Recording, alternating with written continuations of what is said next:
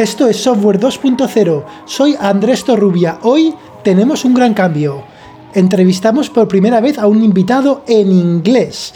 Tenemos ni más ni menos que a Jeremy Howard de FastAI.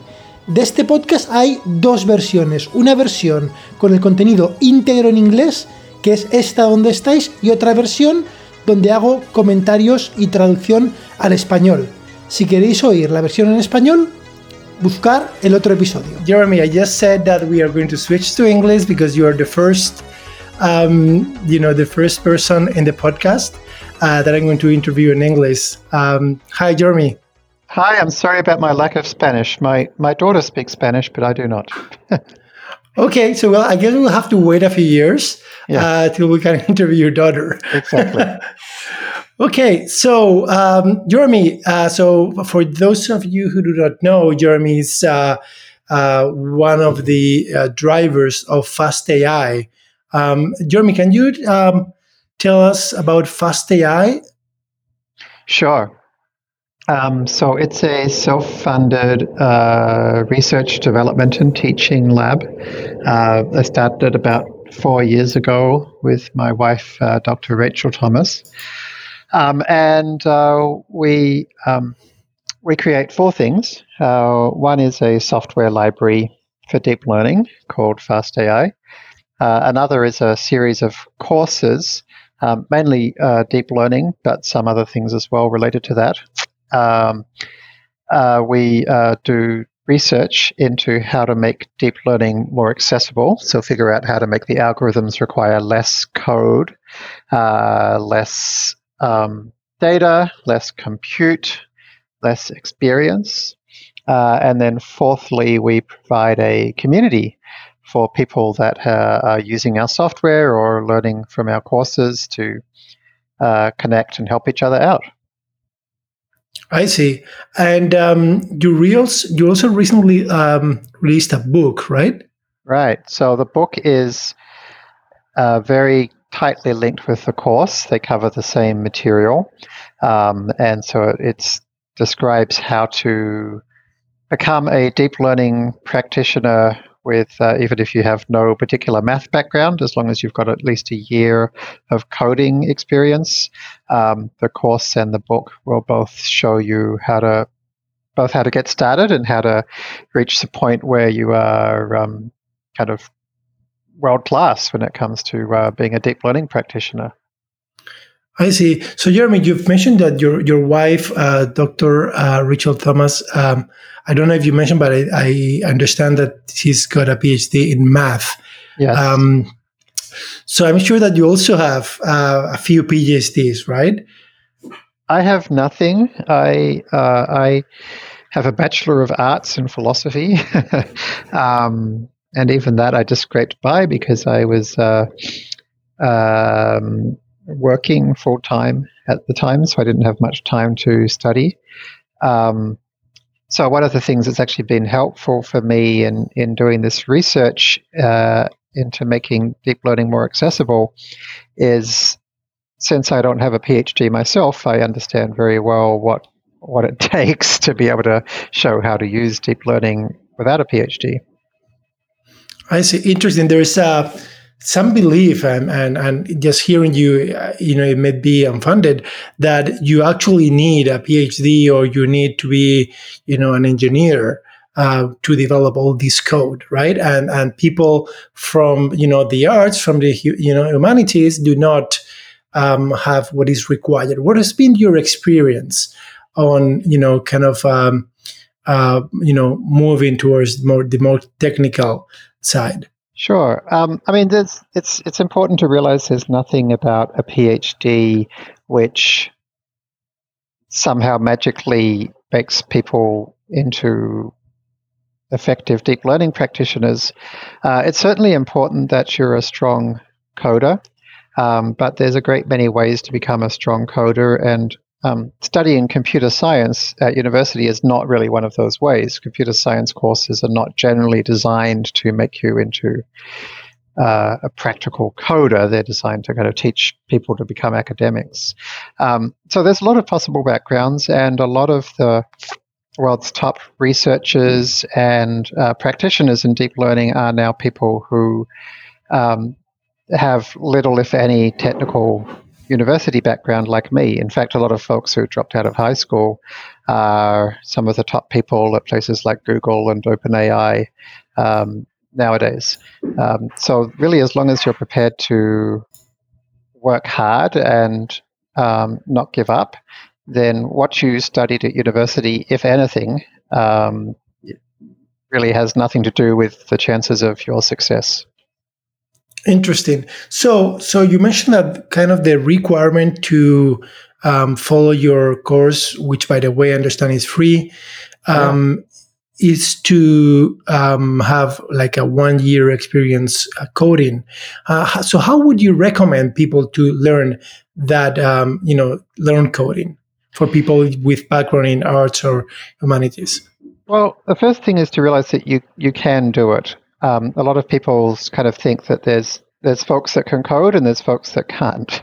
But coding is just another skill. So, um, whatever you know, if your background is in social sciences or English literature or whatever, you've you've already built up skills in your domain, and you can build up new skills. Um, the trick to becoming a good coder is to write code. Um, so you know what I tried to do um, many decades ago when I was learning coding was to do everything in my job with code rather than doing it by hand. And obviously, for a long time, that made it take a lot longer. um, but over time, gradually, it started making things take less and less time. And I got to the point where, when I was working as a um, um, administrator in a financial planning firm, I got to the point that my full time job was only taking me two hours a day because I had automated everything with code. Um, and so then I became a consultant and I went around to other financial planning firms and taught them how to use the stuff that I had built to in- improve their administration as well. So yeah, the trick is to to write lots of code, and there's lots and lots of tutorials that are out there. But just make sure you do lots of practice as much as possible in your own jobs and passions and hobbies. Interesting. So uh, tell us about that shift. So you started, you know, um, uh, first as an employee, then you uh, transitioned to consulting. I understand that then you transitioned uh, towards entrepreneurship, and now you are. Um, I don't know if I would, if to call it entrepreneurship, but you're, uh, if I understand correctly, uh, fully devoted to fast AI. Um, yeah. So, so I. Um, so what I was just describing when I was kind of doing that stuff in financial planning, that was when I was kind of 17. Uh, so then when I was 18, I joined an international management consulting firm called McKinsey and Company, um, and uh, focused for the next uh, nearly 10 years on business strategy. So, you know, things like competitor analysis and mergers and acquisitions and, um, you know, all that kind of stuff. Um, and uh, I was younger than everybody else, pretty much, well, really everybody else in the company. Uh, uh, so they all had a lot more expertise and experience than me. So I had to rely on data analysis to be effective. Um, so I wrote a lot of code and I tried to be as practical as possible in terms of analyzing data to get good results. Um, so after yeah nearly a decade in that business, I um, started two companies. One was an email provider called Fastmail, and the other was an insurance pricing optimization company called Optimal Decisions. Um, so Fastmail was interesting because it was the first time I had written software for people kind of other than me to use. So that was writing software that a million people eventually would be using.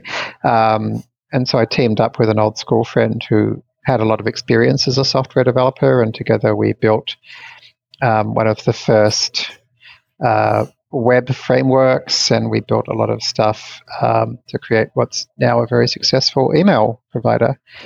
Um, and then for optimal decisions, that was really all about leveraging operations research, so kind of linear programming and optimization and stuff like that.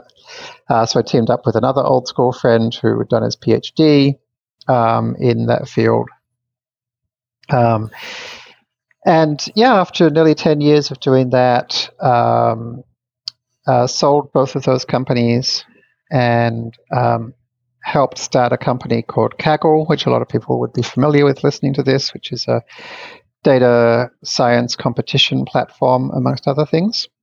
Um, and one of the interesting things about being at Kaggle was seeing what what kind of algorithms work. And during that time, it became increasingly clear that deep learning algorithms were starting to become dominant in a number of areas. Um, so I decided to um, create a new company focused on leveraging deep learning to improve medicine. Um, and that was called Enlitic. Um, and yeah, it turned out that that was a very successful thing to do, particularly in medical imaging. Um, but one of the problems was that in a startup, there's only kind of so much you can do. Um, and I wanted to kind of do a wider range of things. So I, um, uh, so Enlitic's still running, but somebody else is is running it um, for me, and uh, I decided to start uh, Fast AI um, to allow me to kind of help as many people as possible to become proficient as deep, uh, at deep learning, since um, I had experience that it could be such a transformationally effective um, approach.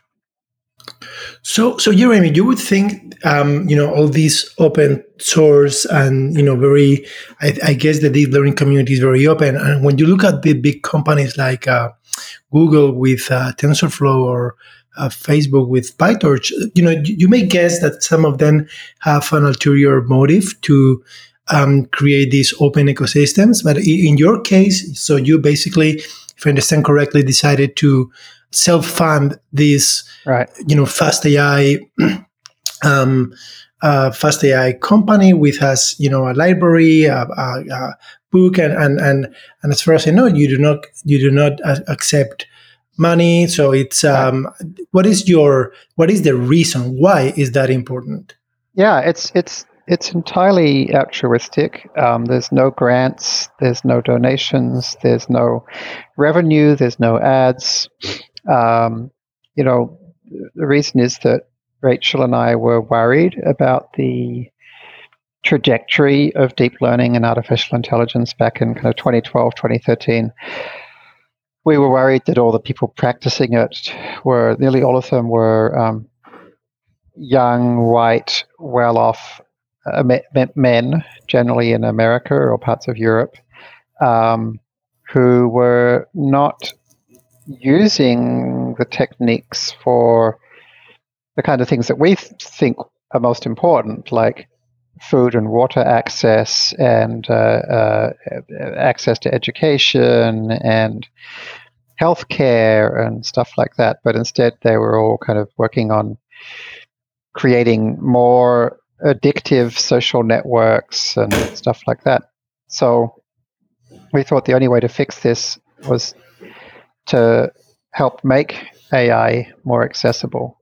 So that's why we started Fast AI, and we thought it's important for our independence that that we call the shots, you know, and that people can see that we call the shots, and that you know, so that's why we don't have any uh, financial relationships which which might cause us to favor particular groups or to have the perception of bias and so forth.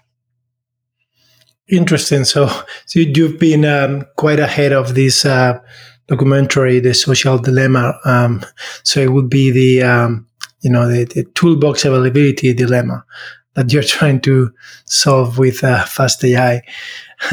so, yeah. Um, so um, so one thing that surprised me when I look at the at the open source moves, movement, and and I didn't realize, and I don't have the exact data, but I was very surprised when I found that many of the um, open source contributions were actually happening inside companies that hmm. contribute mm. to open source. Right. Um, but but it's not the case uh, with with Fast AI. So how? So uh, and people that uh, build uh, open source communities um, you know, I, I, guess it will be very hard. So, what's been your lessons learned building a community that contributes and and and grows? Well, the main trick is like um, we write basically nearly all the code ourselves. Um, so we do take some pull requests, but they're a tiny, tiny percentage of the code that's in FastAI. Um, and you know, I spend a lot of time thinking about how to improve my productivity and effectiveness of a coder. So I spend a lot of time building kind of layered APIs to make things easier. Um, so in the end, we get a lot done with with a little. Um, so at the moment, FastAI is um, really just just me. Rachel's uh, taken on a position as the founding director of the uh, Center for Applied Data Ethics, um, and uh, Sylvain, who was working with us for a while, has moved to Hugging Face. So it's really just a case of me figuring out, you know, how do I get as much done as possible um, on my own. Um, and that's yeah, that's really all about kind of being thoughtful about about the API layering and being kind of focused um, and not just blindly following trends, but thinking about really what's the best way to do things.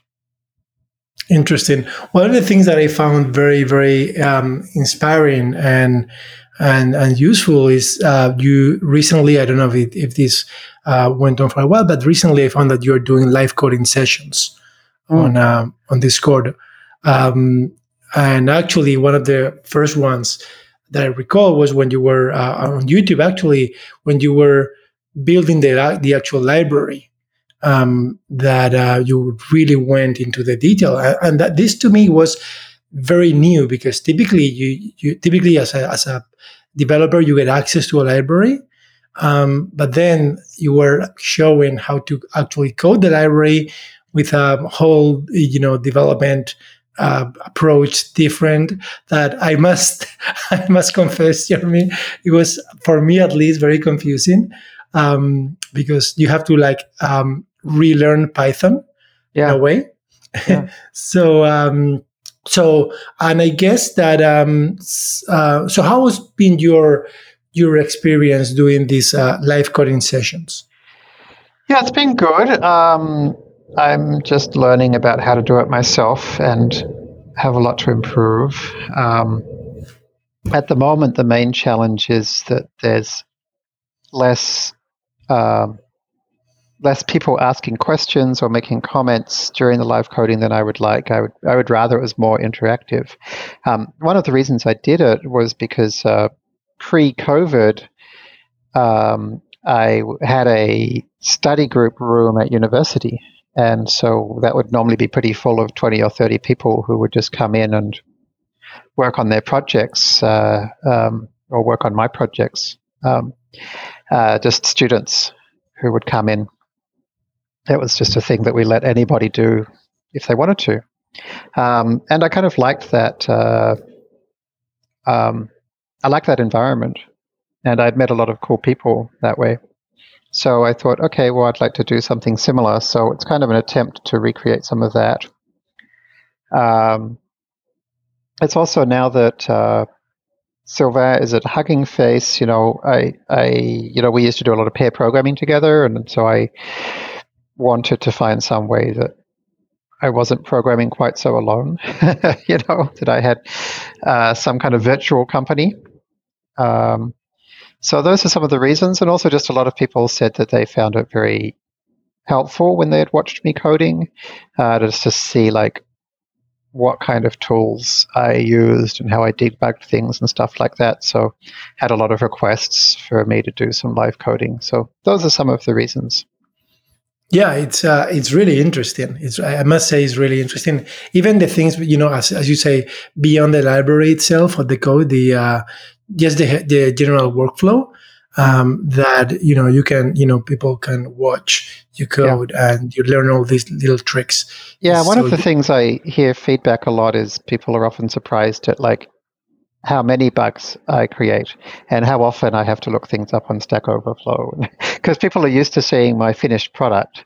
Uh, and I guess people imagine that's just like how it flows out of my brain. But actually, there's a whole lot of uh, hacking around to figure out how to get there and lots of wrong directions. And I think people find it kind of encouraging when they realize how many mistakes I make along the way. Well, yeah, that's uh, well. Um, I don't know if there's so many mistakes, Jeremy, but, uh, but, yeah. but yeah. So so moving towards the uh, so the actual you know meat of, of deep learning. So one of the um, um, things that uh, Fast, Fast AI, the library, uh, has uh, brought to the table is all these cutting edge things like um, you know the learning rate finder, mix up, cut mix, one cycle, fit. Yeah. Uh, that before, at least, they were not so popular. So right. the question is, how, how do you identify um, that stuff? I don't know. This seems to be like my best skill is somehow like not just in deep learning, but just in general. I've always had an ability to very quickly recognize when something is a good approach. Um, it's just been really helpful. Uh, so, for example, at at FastAI, uh, sorry, at um, Fastmail, as soon as um, jQuery came out, I immediately saw, oh, this is a really good approach, and said, let's use jQuery. And at Optimal Decisions, as soon as the Random Forest paper came out, I immediately saw, like, oh, this is a good approach. Um, I think it's a case of um, I, I, kind of go back to first principles and, and kind of ignore what other people say and just read things, you know, and not just the claims, but read the, the methods. I think a lot of people rely on all kinds of rather extraneous signals about like what research lab does it come from? Oh, it comes from Google, so it must be good or something. Or, you know, it, it's written up in some press release that says it's really fast or so therefore it must be good. So I kind of tend to ignore all of those signals, and um, also I, I look for things that are extremely simple. I think a lot of people uh, associate simplicity with less capability, whereas to me, if I see something that's really simple but seems to do good things, then that's extremely attractive to me. Um, so yeah, I guess those are some of the things I look for. I see. So from I, I remember you mentioned. Um, I guess it was uh, the end of the uh, previous course. The uh, Swift. Um, you mentioned that that Swift was going to be something to really be on the watch out. Yeah. Um, so, uh, do you still think um, same about Swift and deep learning? I'm not sure. You know, the the two the two I'm most interested in there are Swift and Julia. Um, what I am fairly sure about is that Python is not the long term future of deep learning um, because you can't really write the underlying lower level kernels and stuff in Python, really, um, or at least not not very neatly. Um, and it's you know got terrible parallel processing capabilities, and it's got a crappy type system. Um, you know, it's, it's got a lot of good stuff, obviously, um, and it's still the best thing to use right now. But the, the limitations are pretty fundamental. Um, so I think either Swift or Julia both have the foundations to fix those limitations. The challenge with Swift is that um, it's highly dependent on um, on Apple, which is kind of like you know really a very significant um, kind of like one of the two parents of, of, of, Swift, if you like, and, and, and has a huge amount of say in its direction. And then second is Chris Lattner, who created it. Um, and one of the big problems now is that Chris Lattner is not working on deep learning anymore. Um, he uh, left Google. Um, and I think that significantly decreased the probability that Swift is going to become an effective deep learning platform because the kind of the natural inclination of the Swift community is generally away from numerical programming, but very few people in that community understand or appreciate numerical programming, and they tend to kind of move towards huge amounts of verbosity um, in their kind of APIs, which is like not at all consistent with what you really need to kind of implement papers and stuff where you want to get as close to the math as possible. Um, so we'll we'll see, you know. But I, I think um, there's it's still great language and there's still a chance. Although I think without Chris leading the way, it's much less likely. And then you know Julia, um, you know, is leaping ahead um, um, and doing a lot of things right. And so that's kind of the next thing I'm hoping to dig deeply into, just like I dug deeply into uh, Swift. I hope at some point in the next year or so I'll have the ability to do the same thing for, for Julia. Very interesting.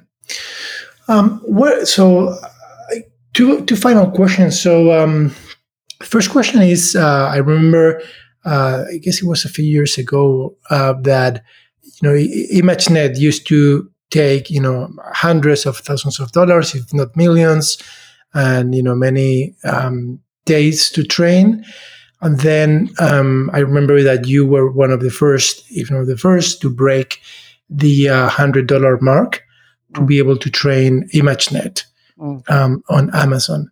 Uh, and today, one has the impression that with language models, we are in the same spot that right. we were with with big um, vision models. Right. So, are you going to um, to to work on language models, same where you were with image models? Well, I already did. In fact, the the modern language model era, um, to a large degree, um, is a direct result of the work that I did with language models with Sebastian Ruder a few years ago, which led to our ULMFiT algorithm, which in turn led Alec Radford to develop GPT at OpenAI, which then led to BERT, which then led to GPT 2 and 3. Um, so, um, was designed to show the world that pre-trained language model fine-tuning uh, and pre-training was a powerful tool. So that was certainly very effective at that. Um, I do think that transformers are kind of an ugly hack um, in a lot of ways, um, and I think they're being overused. And I do think there are opportunities to leverage convolutions and recurrent networks um, um, and you know maybe also some kind of rule-based approaches to dramatically speed up and simplify these language models. Um, yeah, uh, so it'll be interesting to see what happens there. Interesting. And last question: There's um, um, one um, discipline that is not uh, touched uh, by FastAI uh, directly, at least, uh, which is reinforcement learning. Yeah. Um, what are your thoughts on reinforcement learning? Um, I, I feel like the approaches on the whole I've seen are uh, pretty hacky, or or maybe not hacky. They're pretty. Um, they kind of force things into this neural network training view of the world in ways that are pretty inefficient. Um, so I, I haven't seen a reinforcement learning approach yet, which I really feel is good enough that I want to teach people how to use it. Um, you know, the, the, the, the, kind of the credit assignment problem means you have this these very delayed signals, and the actual training approaches are just kind of like this blunt instrument. You know, the just just throwing stuff at at SGD pretty much. Um, so reinforcement learning still takes too long, too much data, too much compute. Um, I think it. I don't exactly know the solution, but I feel like there's got to be better ways. Okay, Jeremy, thank you so much. Well, thank um, you for your time, and I hope that this um, interview uh, would uh, inspire people to uh, for, even from a technical and non-technical backgrounds um, to jump into uh, fast AI and um, to be able to use uh, deep learning for good.